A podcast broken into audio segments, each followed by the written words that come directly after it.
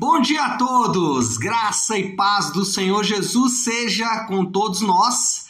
Uma ótima terça-feira para todos. Hoje é dia 7 de dezembro de 2021. Seja muito bem-vindo ao nosso devocional Boas Novas de Grande Alegria. Hoje, o oitavo dia, estamos estendendo a celebração do Natal aí em todo o mês de dezembro, né? Normalmente a gente pensa muito no Natal ali é, como uma, um momento de descanso, de confraternização familiar, de dar e receber presentes.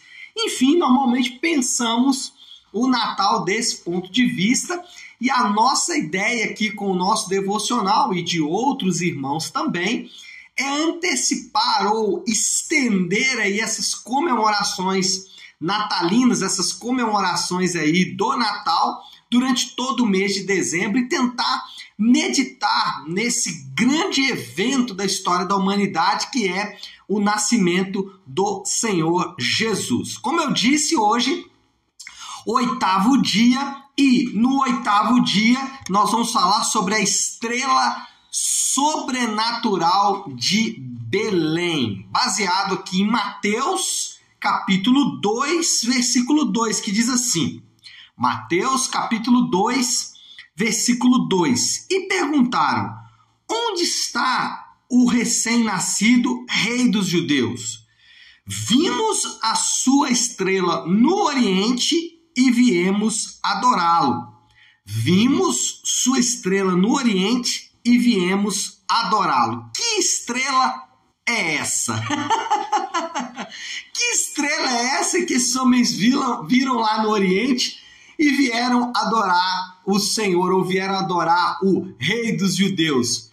Como essa estrela guiou esses homens? De que maneira deu esse, é, esse, esse direcionamento de homens que saíram do Oriente e vieram adorar o Senhor?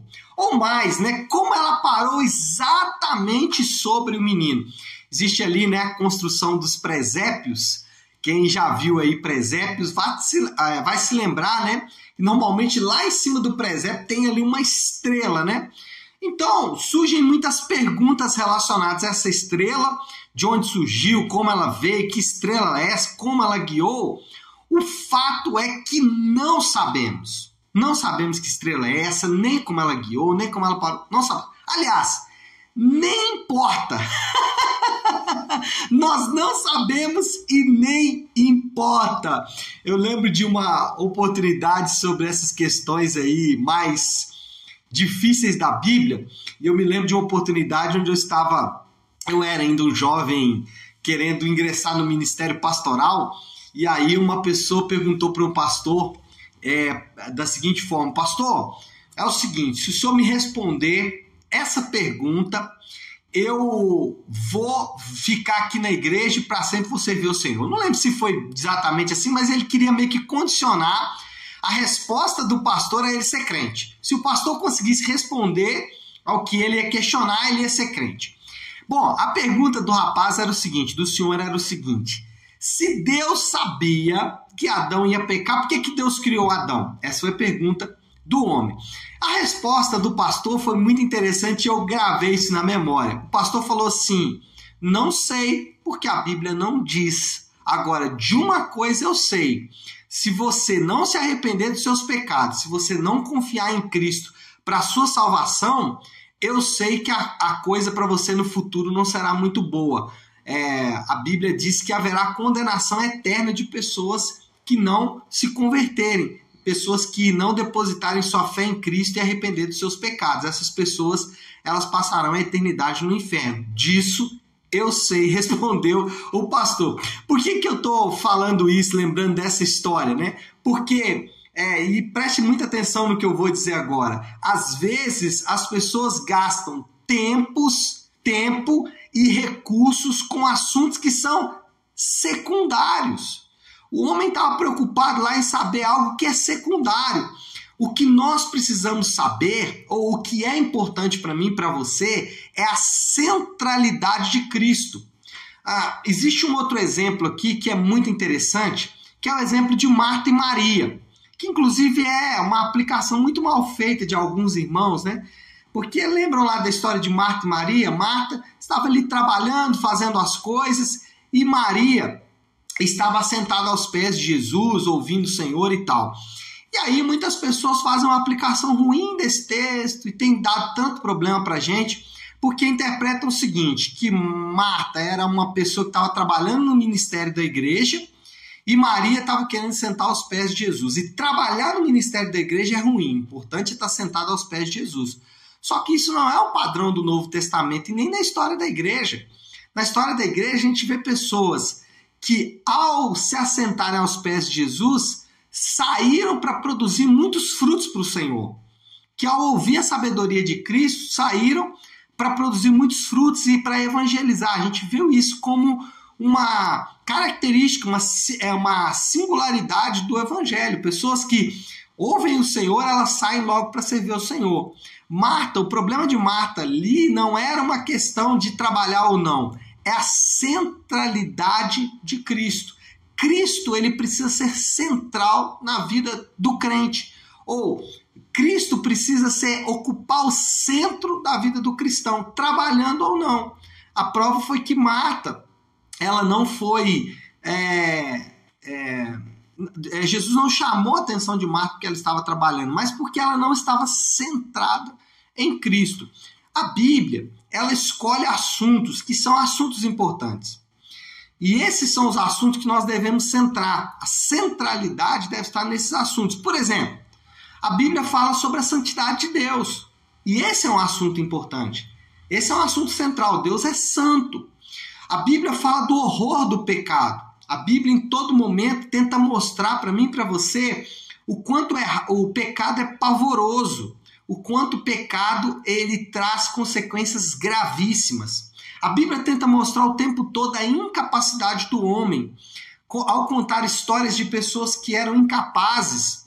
Para citar algum exemplo, Abraão, né, ou Sara na sua esterilidade, para citar Davi, ou o povo de Israel tendo que enfrentar Golias, enfim. A Bíblia sempre tenta mostrar a incapacidade do homem. A Bíblia sempre tenta mostrar a glória de Deus e descrever a glória de Deus. Olha o livro de Jó. O livro de Jó é o livro da glória de Deus. Descreve a glória de Deus. Olha os salmos, como eles descrevem a glória de Deus. A Bíblia descreve a morte de Cristo.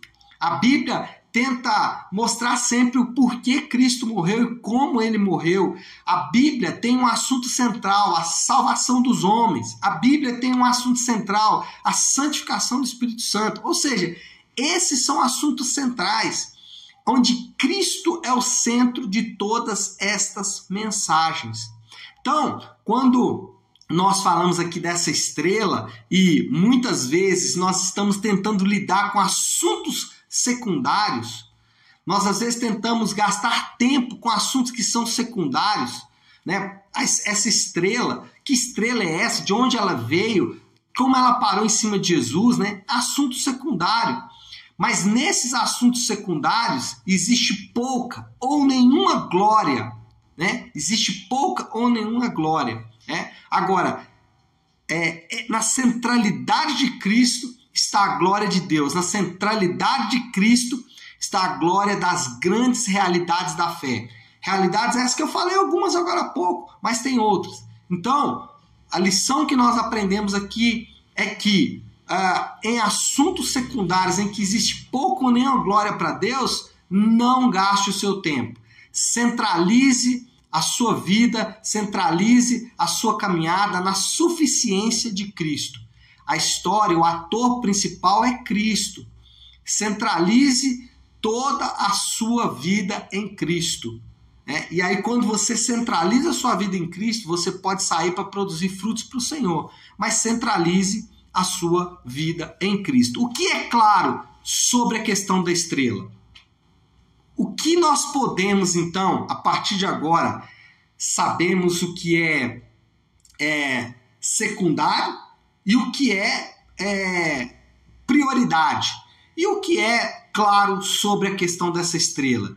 Deus está guiando pessoas a Cristo para que o adorem. Isso é o central da história aqui da estrela. Não é a estrela, nem o fato que ela guiou os homens. O ponto central aqui é que Deus está. Olha só o que é a centralidade de Cristo. O ponto central da estrela é que Deus está guiando pessoas em direção a Cristo. Deus está trazendo pessoas ou está é, alertando pessoas para que elas adorem a Cristo. E aí nós percebemos aqui um grande valor no evangelismo, em falarmos da, das grandes verdades de Cristo. E aí, mais uma vez, a história de Marta e Maria não faz muito sentido. Não faz sentido do ponto de vista bíblico você ficar sentado aos pés de Jesus. Faz sentido você ouvir a sabedoria de Jesus e trazer mais pessoas para ouvir também. Faz sentido você ouvir a sabedoria de Cristo, assentar-se aos seus pés, mas que também você seja uma estrela para guiar pessoas para Cristo também. Que Deus use você para trazer pessoas para Cristo também. O Piper, né, John Piper, um grande teólogo americano, ele diz o seguinte: só existe missão porque não existe adoração. Então anote que eu vou dizer: só existe missão porque não existe adoração. Quando a adoração for plena, não haverá mais missão. Então a missão existe porque não existe adoração. E essa é a vontade de Deus para a sua vida. Essa é a vontade de Deus para a minha vida. Essa é a vontade de Deus para a vida das pessoas ao nosso redor. Nós vamos encontrar significado e propósito na nossa vida, e você pode falar isso para as pessoas ao seu redor nós vamos encontrar significado, propósito e de fato vamos encontrar motivos para viver quando nós adorarmos o Filho de Deus, porque esse é o propósito das pessoas, adorar o Filho de Deus. Para isso fomos criados. Fomos criados para a glória de Deus, para adorar a Deus. Então, esse é o nosso propósito. Se você quer encontrar propósito, significado para a sua vida, propósito, significado da sua vida não está ligado apenas a você ser generoso ou servir pessoas. Isso é parte do seu propósito significado. Mas o propósito significado da sua vida, de fato, está em adorar a Deus, está em adorar o Filho de Deus. Agora, como adoramos a Cristo? Como, como adoramos a Deus? Nós adoramos a Deus com um estilo de vida que reflete o caráter de Cristo. Assim adoramos a Deus, quando nossa vida ela reflete quem Deus é. Ah, Existem vários textos no Novo Testamento, eu vou citar apenas dois, Romanos 8, 29 e 2 Coríntios capítulo 3, em que Paulo nos ensina que o propósito de Deus é nos transformar à imagem do Filho de Deus. A ação do Espírito Santo na nossa vida é nos transformar para que nos tornemos parecidos com o Filho de Deus. Eu vou fazer uma analogia que talvez vai te ajudar a entender. Quando você vê um policial militar, quando você vê alguém fardado, o que, que você automaticamente pensa? Você fala, bom, essa pessoa está refletindo o seu trabalho. Qual é o trabalho do policial militar? Prezar né, pela, é, pela obediência às leis. Se você desobedecer à lei diante de um policial militar, ele vai ter que dar voz de prisão para você. Porque a roupa que ele veste reflete o caráter do seu trabalho. A roupa que ele usa, a farda que ele usa, reflete o caráter do trabalho dele, que é prezar pela obediência à lei. Né? Ele deve manter a lei e a ordem aonde quer que ele esteja. Então, a farda que ele usa reflete o caráter dele. Agora, a pergunta é: a sua vida reflete o caráter de Cristo? A minha vida reflete o caráter de Cristo? A nossa vida reflete o caráter de Cristo? Deveríamos refletir o caráter de Cristo. E esse é o trabalho do Espírito Santo em nós. Fazer com que a nossa vida reflita o caráter de Cristo, para que as pessoas possam olhar e ver o caráter daquele que nos enviou, o caráter daquele que está por trás de nós. Esse é o propósito de Deus. Propósito de Deus é que pessoas ao meu redor, ao seu redor, possam refletir o caráter de Cristo. Então, essa é a nossa tarefa. Refletir o caráter de Cristo é ser como aquela estrela. É ser como aquela estrela que levou ou que orientou os homens que vinham do Oriente para adorar o Senhor. Nós também somos como estrelas que vão de alguma forma apontar para o Senhor Jesus. A estrela não importa. Ela não está ali para ser o ator da história. O que importa é aquele que vai ser adorado. O que importa é aquele que vai receber a glória de Deus e que as pessoas vão ser direcionadas para ele, para adorá-lo. Então, o cristão, esse é o seu trabalho. o seu trabalho é ser a estrela, que ninguém sabe de onde veio, que não importa como ela brilhou, que de fato não tem muita relevância, mas que aponta para aquele que vai ser adorado. Bom, para encerrar, qual é a moral da história? O que nós aprendemos aí com todo esse ensino sobre a estrela, né? nós aprendemos o seguinte: a exaltação de Cristo na adoração fervorosa de todas as nações é a razão pelo qual o mundo existe. A exaltação de Cristo através da adoração de todas as nações é a razão pelo qual o mundo existe. O mundo existe para que Cristo seja fervorosamente adorado. As nações existem, os povos existem, você existe, eu existo, as pessoas existem para que Cristo seja fervorosamente adorado, porque ele é digno de receber toda a glória e toda a adoração.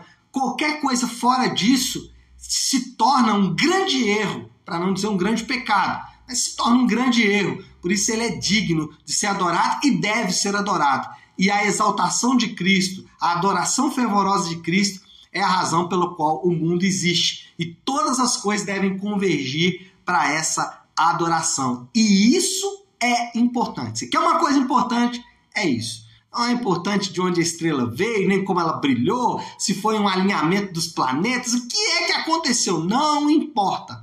O que importa de fato é exatamente que aquela estrela apontou para o Senhor Jesus. Ele é o ponto central da história. Ele é aquele que deve ser adorado. Não, não outros homens, nem outras pessoas e, no fim, nem você mesmo. Quem deve ser adorado é o Senhor Jesus. Bom, aplicação final aqui para a gente orar, né? Já estamos aí caminhando para o fim. A aplicação hoje é muito simples, que você possa de fato entender que o Senhor revestiu você de Cristo para que você possa refletir o caráter de Cristo para as outras pessoas.